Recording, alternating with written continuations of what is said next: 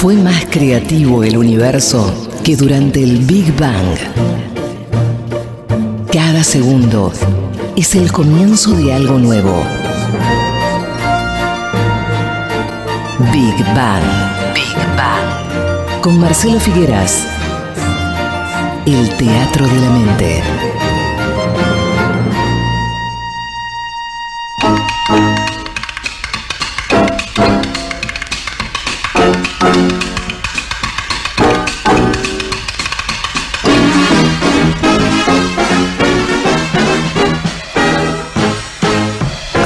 Hace tanto la expresión los años 20 disparaba en mi cabeza una explosión de contenidos. Música de Charleston, obvio. Largos collares de perlas. Copas rebalsando champán. Las flappers y sus vestidos cortos y sin mangas. La popularización del automóvil y de la aviación. El primer cine sonoro. La ley seca y los speakeasies donde se chupaba lo beduino el tableteo de las ametralladoras de los gangsters, el voto femenino en Estados Unidos y gran parte de Europa, la era dorada de Harlem, el tango deslumbrando por el mundo, los cabarets de Weimar, la escuela de arte Bauhaus, el surrealismo y el art déco. Y todo esto a través de un elenco insuperable. Charles Lindbergh, Al Jolson, Rodolfo Valentino, Chaplin, Buster Keaton, Greta Garbo, Josephine Baker, Duke Ellington, Louis Brooks, Lulu, Hemingway, Gertrude Stein y F. Scott Fitzgerald, Félix el Gato y el primer Mickey Mouse, Duchamp, Picasso, Max Ernst. Pero días atrás me cayó la ficha. Ya no deberíamos decir los años 20 alegremente, dando por sentado que se habla de los que corresponden al siglo XX. Porque nosotros estamos viviendo los nuevos años 20, los que le tocan en suerte al siglo XXI.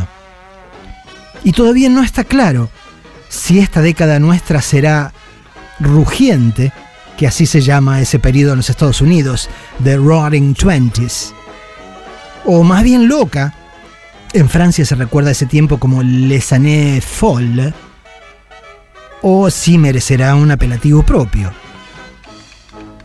Lo que sí parece una fija, a pesar de que la década despunta todavía, es que será tan intensa como aquella de la que nos separan 100 años. Rugientes o locos, los años 20 tuvieron su razón de ser. Uno de los motores más evidentes fue la Primera Guerra Mundial, que duró entre 1914 y 1919. En el caso puntual de Europa, en los años 20 acababan de dejar atrás una experiencia nefasta, por algo en tiempo real la llamaban la Gran Guerra, que se cobró las vidas de 9 millones de soldados y de 5 millones de civiles que sufrieron ocupación militar, hambre y enfermedades, y que además redibujó el mapa del continente, desfiguró el rostro de las ciudades tradicionales y fundió a la mayoría de los países especialmente a la vencida Alemania, que debió pagar los platos rotos. Recién a mediados de la década, merced a un plan de ayuda que provino de Estados Unidos, volvió la prosperidad. A esa ventanita de alivio, lo que fue del fin de la hiperinflación al crash de los mercados mundiales en el 29, se la bautizó allí los felices años 20 glückliche 20 Jahre. Y hasta los dorados años 20 le decían Goldener 20 Jahre. A esta malaria de la que les hablo, la malaria de la guerra, hay que sumarle la epidemia de gripe mal llamada española, cuyo primer caso registrado tuvo lugar en Texas en el 18 y se expandió por el mundo, produciendo un tendal de víctimas sobre el cual sigue sin haber acuerdo. Algunos dicen 17 millones, otros 50 y otros hasta 100. Lo que nadie discute es que se trató de la segunda pandemia de la historia en términos de mortandad, apenas por detrás de la peste bubónica llamada Black Death, la muerte negra, del siglo XIV. Este combo guerra-epidemia tornó predecible la explosión cultural. Aquellos que se salvaron del doble guadañazo tenían motivos para celebrar hasta el descontrol y más allá, otra que hasta el infinito y más allá. Por primera vez en años podían sentir algo que no fuese pérdida, dolor y miedo. ¿Cómo no iban a sentirse eufóricos y gozar de los sentidos después de haber comprendido que la vida podía ser todavía más efímera, más fugaz de lo que ya es naturalmente a cuenta de la fecha de vencimiento con la cual salimos de fábrica? El desarrollo tecnológico contribuyó con la sensación de posibilidad redoblada. Los nuevos medios de transporte achicaron las distancias y diversificaron los consumos. Los medios de comunicación, ante todo la radio y el cine, pero la televisión, aunque tardó en difundirse, también fue creada durante los años 20. Articularon comunidades masivas y difundieron la producción cultural de un modo inédito. El soporte físico de las grabaciones musicales permitió que por primera vez el mundo entero bailase las mismas melodías y ritmos en perfecta sincronía. Si sobreviviste a las guerras y a la peste, y si el futuro parecía al alcance de tus manos, durante los años 20 surgió la vertiente pulp, popular, de la ciencia ficción a partir de revistas como Amazing Stories y Weird Tales y películas como Metrópolis de Fitz Lang, ¿cómo no ibas a entregarte al optimismo, al deseo de creer que todo era posible? Nosotros vamos por el 22 recién. Estamos saliendo de una peste con gran esfuerzo. Pero la guerra acaba de comenzar. En los papeles enfrenta tan solo a Rusia y Ucrania. Pero en realidad involucra ya a otros jugadores fundamentales como Estados Unidos y China, aunque de formas muy diferentes. El apoyo económico y bélico del gobierno estadounidense es grande y la retórica violenta del presidente Biden está fuera de control. Hace días nomás, dijo que atacaría militarmente si China intentase apoderarse de Taiwán, lo cual equivale a confirmar que no dudará en detonar un holocausto nuclear. En los años 20 originales hubo que lidiar con la guerra que por primera vez llegaba desde los cielos, y también con gases venenosos como el mostaza. Pero aún así había forma de protegerse de esas bombas y de esas armas químicas. De una conflagración nuclear no escaparía nadie, más temprano o más tarde, y ningún punto del planeta quedaría a salvo. O sea que todavía no sabemos si nuestros años 20 serán rugientes o dorados y felices, esto último suena improbable, ya lo sé. Lo que parece casi número puesto es que serán locos, pero muy locos. Casi al punto de reclamar chaleco de fuerza.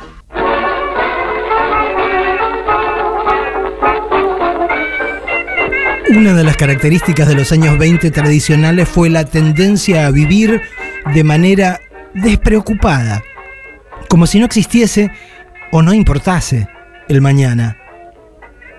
Y eso parece estar repitiéndose como fenómeno aquí en todas partes, aunque por razones distintas. Durante la tercera década del siglo XX, tiraron la casa por la ventana porque habían burlado a la muerte que parecía rampante y ese era un gran aliciente para echarse a bailar sin parar. En la tercera década del siglo XXI hay gente que deja de lado la prudencia y los proyectos a largo plazo, pero no porque quiera celebrar, sino porque empieza a creer que no hay nada más incierto que el futuro.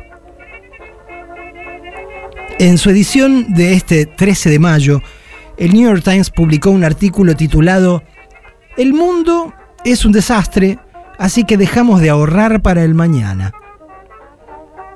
El texto de Ana Campapati hilvana historias de gente de menos de 35 años que, a consecuencias de lo vivido, o más bien dejado de vivir durante la pandemia y de lo que consideran sus magras perspectivas de progresar, han decidido encarar sus días de modo menos cuidadoso y precavido. Según la periodista, esta juventud está reaccionando a la combinatoria de las preocupaciones sobre el cambio climático, la inestabilidad política doméstica, la invasión de Ucrania por Rusia, la inflación galopante, los precios de las viviendas que perforan los techos y un mercado de valores que está patas para arriba. Una de las entrevistadas es una comediante stand-up de Denver llamada Hannah Jones. No voy a privarme de alguno de los placeres de la vida ahora, dice allí, a causa de un futuro que puede serme arrebatado de las manos en cualquier momento. Una práctica acendrada en los Estados Unidos es la de depositar dinero desde que ingresás al mercado de trabajo para construir un fondo que permita una vejez desahogada. Poner dinero en una cuenta a la que no podré acceder hasta que tenga 60 años, reflexiona allí Danilo Jiménez. Eso significa 2056. Demasiadas cosas serán diferentes por entonces a causa del cambio climático. Otro artículo del 22 de mayo, esta vez local, de Delfina Torres Cabreros en el diario.ar, pone en foco el fenómeno del consumo alocado en nuestro país. Allí se cita a la economista Marina Dal Pogetto diciendo que como no hay mecanismos para trasladar el ahorro hacia adelante, para canalizarlo a través de inversiones en el mercado de capitales o en los bancos, se está consumiendo. Cualquiera que circule por polos gastronómicos trendy advertirá que tienden a estar llenos y no solo durante los fines de semana. Si se le presta atención a la cartelera de artistas internacionales que vinieron o está por llegar, hay que remontarse hasta tiempos del uno a uno para dar con una bonanza semejante. Esto suena insensato en una época en que la escasez de dólares condiciona presente y futuro. Dudo que los cachets que se le están pagando a esta figura sean en pesos, razón por la cual algo huele a mecanismo para fugar dólares más o menos legalmente. Para sumar a mi sensación de irrealidad, Mientras escribía estas líneas me llamó mi hermana y me dijo que la familia entera estaba conectada desde hace un día intentando comprar entradas para uno de los conciertos que Coldplay dará en River y que no lo conseguían. Siete monumentales. Dos fechas más que el récord que ostentaban los Rolling Stones. ¿Coldplay? ¿En serio? ¿O estoy dormido y soñando algo inquietante? ¿O nos volvimos todos locos? Por cuatro días locos que vamos a vivir, te tenés que divertir, cantaba Alberto Castillo. Por lo visto, hay mucha gente que cree que solo cuenta con el ahora y por eso le estaría apostando todas sus fichas. Pero el artículo de Torres Cabreros tiene el tino de contrastar el dispendio explicable de los que conservamos poder adquisitivo de los estragos que viven otros, para quienes los Juegos del Hambre no son una saga distópica escrita por Susan Collins, sino una realidad cotidiana. Millones de ciudadanos que ya no encuentran cómo recortar gastos o seguir endeudándose, pero no para divertirse durante cuatro días locos, sino en pos de la épica de comer el mes entero. La divisoria entre los que pueden comprar cosas que exceden las necesidades elementales y aquellos a quienes no les da ni para el pan, ya no es una grieta. Es el cañón del Colorado una fractura insalvable que desde una de sus orillas no alcanza a divisar la otra. Al menos en el terreno de lo conceptual, porque en el terreno físico ambas poblaciones conviven de forma cada vez más incómoda. Según el artículo de eldiario.ar, la Dirección General de Estadística y Censos de la Ciudad de Buenos Aires dice que la clase media está, desde 2017, por debajo del 50% del total de la población porteña, o sea que se contrajo cuatro puntos en cuatro años. El domingo pasado, en el cohete a la luna, Jonathan Valdivieso y María Eva Koutsovitis aseguraron que los barrios populares de esta ciudad no fueron debidamente censados. Y no por errores en la organización, sino por motivos políticos. Las cifras de la población precarizada en medio de una crisis habitacional galopante, dicen, irían en contra de los intereses electorales de nuestro jefe de gobierno y sus ministros. Y mientras tanto, El gobierno nacional vive una realidad paralela, convencido de que la Argentina es un país europeo donde rige la socialdemocracia. La iniciativa de cambiar la gráfica de los billetes revela una alarmante sordera ante la música que producen las calles. En otro contexto sería loable, sin duda, pero en este momento, poner la maquinaria comunicacional del Estado mostrar billetes tan bonitos como políticamente correctos a millones de criollos que no ven un peso ni a palos, parece más una provocación que motivo de aplauso. El país que produce morfi para alimentar a una población más de 10 veces superior tiene a la mitad de su gente galgueando o sometida a dieta involuntaria o venenosa razón por la cual podríamos decir que nuestros nuevos años locos vienen siendo aquellos en los cuales el 49,5 canta por cuatro días locos que vamos a vivir, mientras el otro 49,5 canta el viejo tango de Pelay y Canaro. ¿Dónde hay un mango, viejo Gómez? Los han limpiado con piedra pómez. ¿Dónde hay un mango que yo lo he buscado con lupa y linterna y estoy afiebrado? ¿Dónde hay un mango para darle la cana si es que se la deja dar? ¿Dónde hay un mango que si no se entrega lo podemos allanar? ¿Dónde hay un mango que los financistas, ni los periodistas, ni perros, ni gatos, noticias, ni datos de su paradero no me saben dar?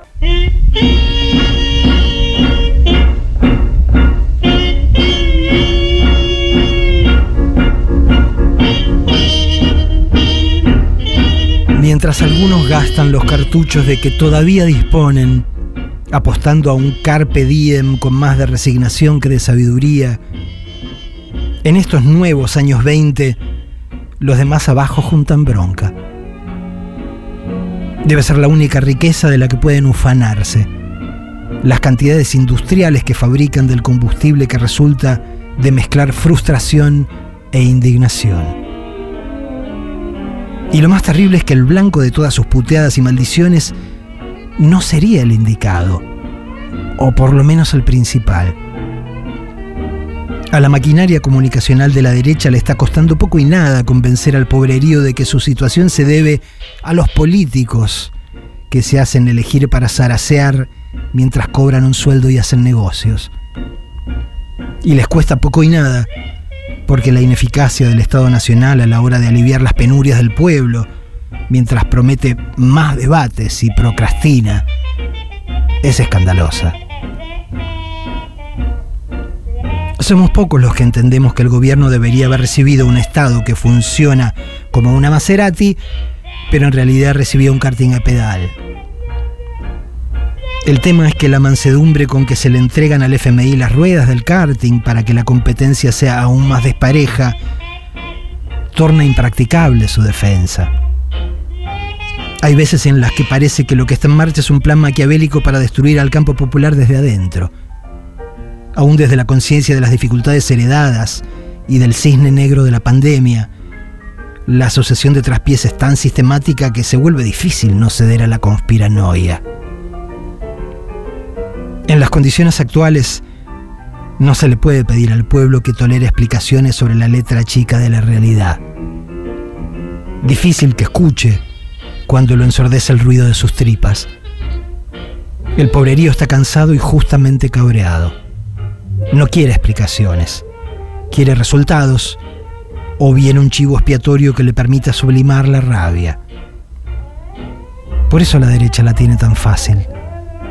Todo lo que necesita es señalar en dirección de aquellos que parecen culpables, hablan como culpables y se mueven como culpables. Y pensar que el combustible de la indignación popular podría alimentar el motor de una revuelta contra los verdaderos responsables de la situación.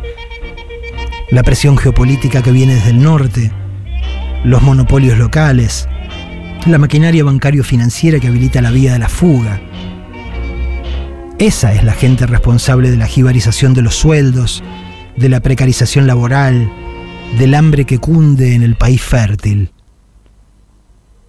Sin embargo, si la bronca explota, no apuntará contra los que se enriquecieron estafando al pueblo, sino contra los políticos, la casta, que no supieron o no quisieron hacer aquello que se les pidió mediante el voto. Y tal vez incluso, injustamente, contra aquellos que nunca dejaron de decir lo que pensaban. Este fenómeno no es local, claro, porque la codicia ciega las banderas. ¿Cuál es el principal capital político de un Trump que hoy parece el número puesto para retornar a la Casa Blanca en las próximas elecciones? El hecho de presentarse ante el mundo como un no político. Lo mismo puede decirse de Milley y hasta de Macri. Concitan adhesión porque dicen de todas las maneras posibles, yo no soy como esos. Claro que no. Son infinitamente peores. Y encima son tan políticos como cualquier otro, porque si te dedicas a la política no podés ser no político, del mismo modo en que quien se arroja al mar y patalea para flotar no puede reclamar la condición de no nadador.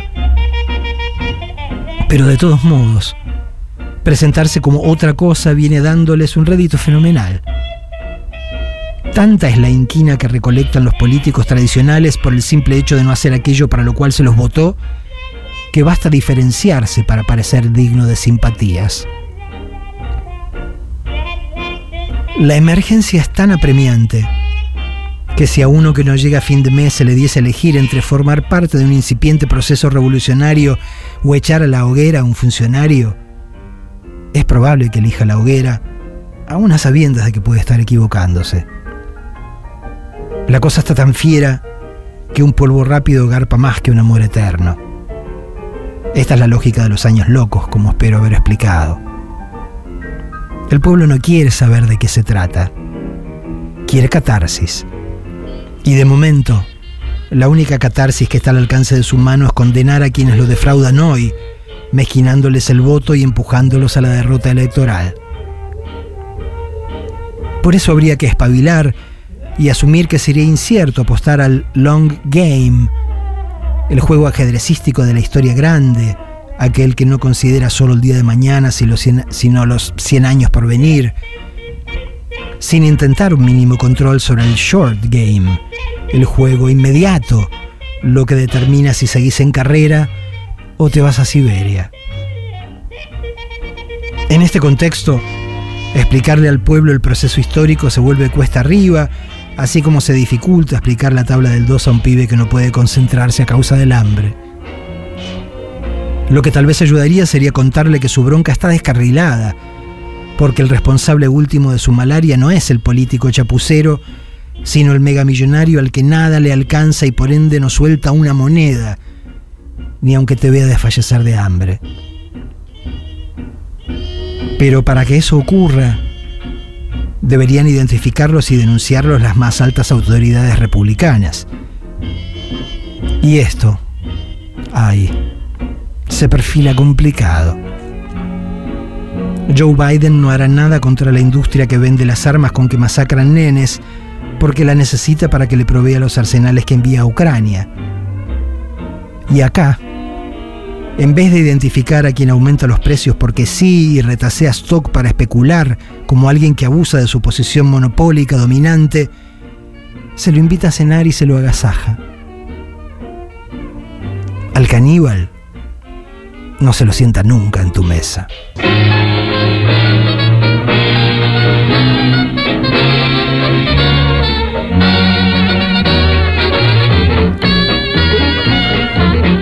Nadie pretende que dos épocas vayan a repetirse de manera idéntica. Pero en el espejo deformante de otros procesos históricos se identifican rasgos que llaman la atención y a los que habría que atender para no correr una suerte similar. Porque los años 20 tradicionales son lo que se llama un cautionary tale, un cuento con moraleja Mientras celebraban que estaban vivos y que merced a la tecnología todo sería cada vez más cómodo y disfrutable, perdieron de vista que bailaban en la cubierta del Titanic.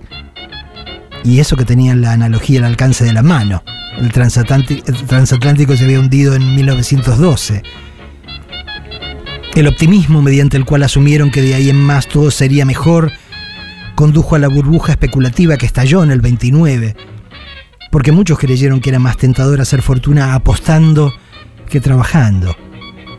La tentación de la guita fácil, dulce, que alientan los cositortos de este mundo. Pero el crash de Wall Street produjo la Gran Depresión de los años 30. Y a consecuencia del sufrimiento de las masas desocupadas, el caldo se puso a punto para los aventureros dispuestos a sacar rédito de la situación. En Alemania, por ejemplo, el nacionalsocialismo interpretó el sentir popular, la humillación ante los términos que los ganadores de la Gran Guerra habían impuesto, el hartazgo ante tanto sufrimiento y el malvivir constante, y eligió un chivo expiatorio al que responsabilizar por todas sus desgracias, la población judía. Porque Hitler tampoco era un político. Era un milico de cuarta, pero con mucha labia, a quien le encargaron infiltrarse en un partido populista de ultraderecha, el DAP, Deutsche Arbeitspartei, Partido Alemán de los Trabajadores, y descubrió allí un filón que pasó a explotar en su beneficio. O sea, fue un espía que empezó a sobreactuar su papel y terminó creyéndoselo. Y aprovechó que el pueblo irritado prefería una respuesta simple a su drama, aunque fuese la respuesta equivocada, y lo arreó en la dirección de sus intereses personales. No olvidemos que el nacionalsocialismo también floreció en otras latitudes, incluyendo los Estados Unidos, donde contaba con figuras tan populares como el aviador Lindbergh, que conocía a Hitler en persona y era abiertamente antisemita. Si no prendió con más fuerza fue porque ya había llegado a la presidencia Franklin Roosevelt, a quien podríamos definir como un proto-perón, exagero para fijar imágenes, diría un amigo, cuyas políticas socioeconómicas curaron muchas de las heridas producidas por la Gran Depresión y le restaron público a los discursos del odio. Pero aún así sobrevino lo peor. La única razón por la cual la humanidad sobrevivió a ese 1-2 de knockout, el crash del 29, la Segunda Guerra, fue porque las armas en juego tenían un poder limitado hasta que el infame presidente Truman jugó a las de espadas de la bomba de hidrógeno. Dirán ustedes, la historia nunca se repite. Diré yo, no somos tan originales. Siempre rondamos las mismas historias con las variaciones du jour. Y esta vez no están dadas las condiciones para sobrevivir al 1-2 de otra crisis económica mundial y de otra guerra generalizada. Porque hoy en día no existe un solo jugador en posesión de las espadas, sino muchos. Estamos ante la puesta en escena pedorra de un drama conocido por un lado, la situación límite. En este caso, la emergencia alimentaria a escala mundial que deriva de la combineta entre la pandemia y la guerra. ¿Quién sabe de qué estragos seremos testigos demudados en los años por venir? Por otro lado, el surgimiento de los outsiders que denuncian que el sistema tradicional ya no sirve y cosechan a manos llenas entre un público desencantado, a quien le sobra evidencia de que las democracias no garpan, no rinden, no alcanzan. Trump fue el primero en denunciar al Partido Demócrata como una casta. Y el flan Biden parece estar puesto ahí para demostrar que Trump tiene razón, a pesar de que entre los demócratas están también Bernie Sanders y Alexandria Ocasio Cortés. Por supuesto, lo de outsiders es relativo, ya que cuentan con el apoyo de algunos de los insiders más poderosos del sistema, corporaciones y jueces. Miren la Corte Suprema de los Estados Unidos y miren la nuestra. Dos gotas de agua. Más sesgadas hacia la derecha, imposible. Durante el Festival de Cannes, que acaba de terminar, le preguntaron al cineasta David Cronenberg qué opinaba de la posibilidad de que la Corte, con sede en Washington, prohibiese el aborto que lleva décadas legalizado, y Cronenberg dijo, ante los micrófonos del mundo, están completamente locos. Suena casi a sobrio diagnóstico. La semana pasada hablamos de Peyton Gendron, el pibe de 18 que fusiló a 10 afroamericanos indefensos. Hoy no queda otra que mencionar a Salvador Ramos, el otro pibe de 18 que el 24 de mayo entró a la escuela de Texas de la que era exalumno y masacró a 19 criaturas y a dos maestras. Ya sé que es un absurdo comparar la gravedad de hechos semejantes, pero al contemplar las fotos de los piojitos muertos, enanitos de sonrisa esplendente, pura ingenuidad, te preguntas cómo es posible que Ramos siguiese adelante cuando los vio transfigurarse de horror y gritar como desaforados.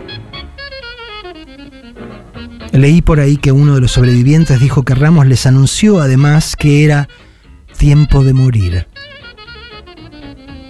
No voy a caer en la trampa de considerarlo monstruo, pero queda claro que ese pibe había perdido toda sensibilidad ante lo humano que donde debía tener un alma le quedaba apenas el cáncer del resentimiento hecho metástasis. Para que un pendejo de esa edad no sienta nada de nada y abrace la muerte sin pestañear, tienen que haberlo apretado durante mucho tiempo y no solo en el marco de su mundo individual. Los 18 años no son edad para morir. Los Gendron y los Ramos no son excepción a la regla sino a la resultante de una prédica de odio sostenida a través de las redes y los medios, las 24 horas de los 7 días de todas las semanas del año. Han crecido escuchando esas barbaridades de infinidad de bocas y plataformas desde que empezaron a estar en condiciones de razonar. Por eso no alcanzaría con instaurar la prohibición más draconiana en materia de armas, cosa que no ocurrirá además porque la Casa Blanca está asociada a las corporaciones armamentistas en todas sus guerras. Lo primero que habría que desactivar sería el discurso del odio, aquel que dice que la culpa de todo la tienen los negros, los latinos, los musulmanes, los inmigrantes, y que matarlos, o al menos someterlos y humillarlos, lo solucionaría todo como por arte de magia. El problema no es solo que tengan fácil acceso a armas de guerra. El drama de fondo es que convencieron a muchos de que cuentan con buenas razones para usarlas. En nuestro país la cosa no es tan grave porque no podés comprar una UCI en el chino, pero en materia de discurso de odio nuestros desmelenados acortan distancia con los Estados Unidos a pasos agigantados. Aquí quieren ponerle la diana en la espalda a la casta, pero ante todo a los negros, a los peronchos, a quienes hay que erradicar, a los que habría que entrarles con metra. ¿Alguien vio lo que un par de policías le hizo en Brasil a este pobre hombre llamado Genivaldo de Jesús? El tipo era negro y padecía de problemas mentales. Los canas lo frenaron porque andaba en moto sin casco, como hace Bolsonaro frecuentemente, digamos todo. Lo metieron adentro del baúl del vehículo oficial y tiraron adentro una granada de humo. O sea que improvisaron una cámara de gas móvil, un mini Auschwitz, a consecuencia de lo cual Genivaldo murió asfixiado. Lo cual es execrable per se, pero además debe haber motivado aplausos y risas de muchos de allí y de acá, que lo habrán visto como un tratamiento recomendable a la hora de lidiar, con la negrada. Es cuestión de gradación, no más, y por ende de tiempo, hasta que alguien muy quemado asuma que llegó el momento de pasar al acto y perpetrar algo horrible de lo cual, por supuesto, los profetas del odio no se van a hacer cargo. Ya hay signos por doquier de que cierta gente ni se molesta en disimular que los demás le importan nada o menos que nada. Me quedó dando vueltas la noticia de esta mujer santafesina que, para demorar la partida del vuelo a Chile que su marido corría el riesgo de perder, llamó a Ezeiza y dijo que había puesto una bomba. Chapita, chapita, sí, pero sintomática del nivel de los demás me chupan un huevismo al que estamos arribando. El tiempo que todavía juega en nuestro favor es lo que debemos aprovechar. Sin desperdiciar un segundo porque, como dijo el poeta César González, con quien intercambié mensajes hace un rato, los poderosos están en condiciones de esperar sin sobresaltos que el viento sople en la dirección que necesitan. Pero la inmensa mayoría vive apremiada por lo que le falta.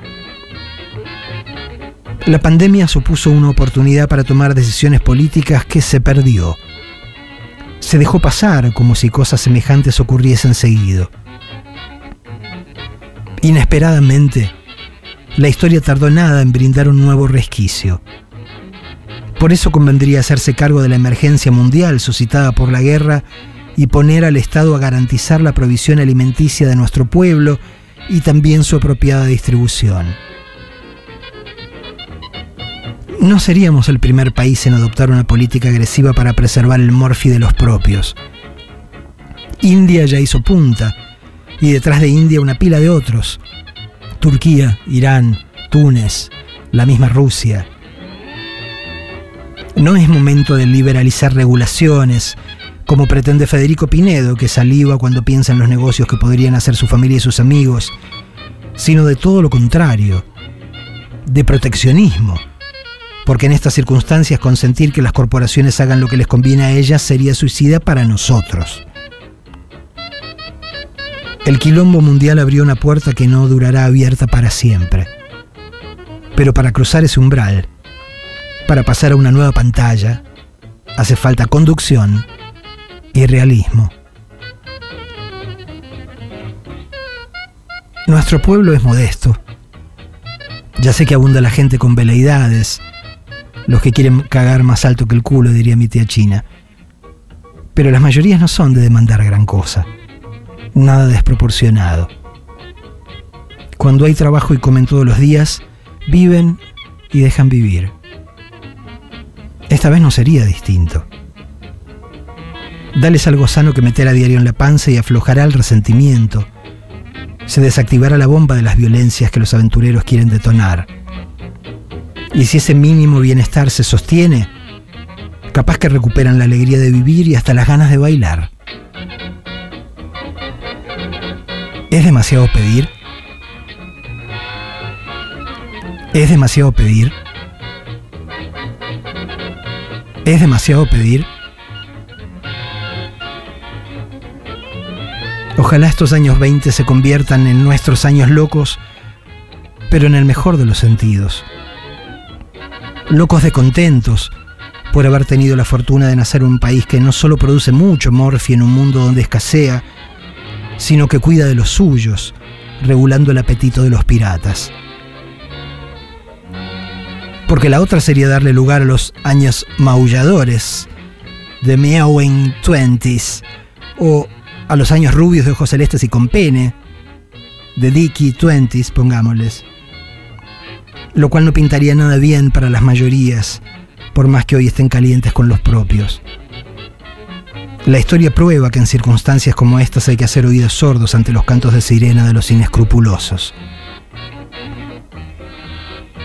Pero para que alguien comprenda la historia y se avenga a jugar en ella el buen rol en lugar de uno equivocado y fatal, primero tiene que haber comido como Dios manda. ¿Con qué cara vas a pedir el voto de los millones a quienes descuidaste? Hasta Boris Johnson, que sacó de la galera un impuesto a la renta inesperada de las petroleras, hace gala de más peronismo en sangre que cierta gente que conozco. ¿Habrás que cantar en las marchas El que no regula es un inglés?